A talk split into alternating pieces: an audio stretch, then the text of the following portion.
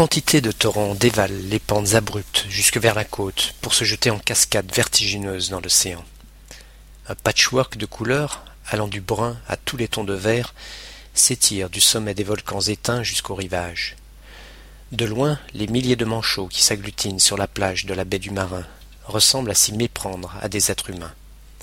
J'observe Basile, qui, la tête appuyée contre le cockpit, ne perd pas une miette de ce spectacle unique.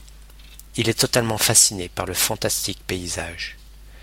Moi-même, bien que survolant pour la troisième fois l'île, je suis subjugué par son côté grandiose.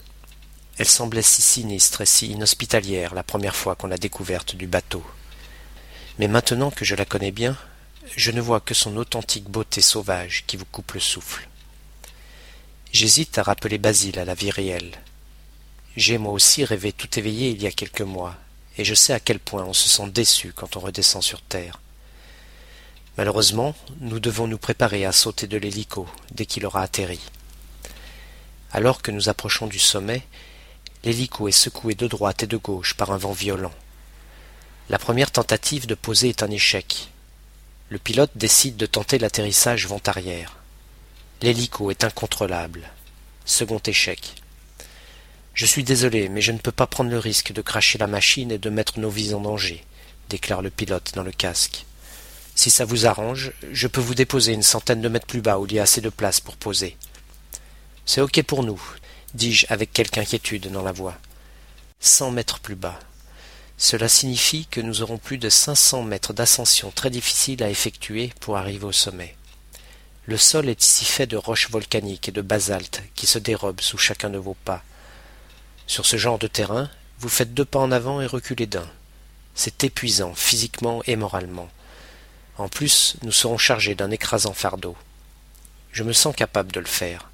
Cela fait maintenant treize mois que je suis ici, et j'ai l'habitude de marcher pendant des heures. Je suis habitué à lutter contre le vent, la pluie et le froid. Basile, lui, vivait encore il y a quelques jours dans le confort de la vie civilisée, et il n'est pas encore dans une grande forme physique. Le pilote profite alors du vent beaucoup plus calme ici pour nous déposer au pied du 600.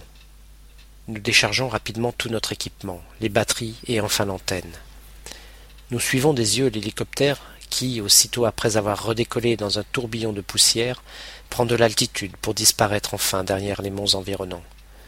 À cet instant, je devine le sentiment qu'éprouvaient des membres d'équipage de bateaux abandonnés par des capitaines sans scrupules qui ne cherchaient qu'à réduire le frais en nourriture et salaire. Dis donc, Basile, que penserais-tu d'une petite balade jusqu'au relais? Ça me paraît bien, la vue doit être imprenable là-haut, me répond Basile. Tu veux que j'appelle un porteur pour transporter des bagages au sommet? C'est pas nécessaire, il y a bien un ascenseur, non? Faudrait peut-être pas prendre tes désirs pour des réalités. Nous ne pouvons malheureusement compter que sur nos jambes pour transporter tout notre bazar. Je donne à Basile quelques conseils de dernière minute. Le chemin le plus facile pour atteindre le sommet est de suivre cette ravine sur environ deux cents mètres. Cette partie-là ne devrait pas être trop difficile parce que nous serons protégés du vent. À partir de là, il faudra suivre la crête, et le vent deviendra de plus en plus fort. N'essaie pas de suivre ma cadence. Avance à ta propre allure.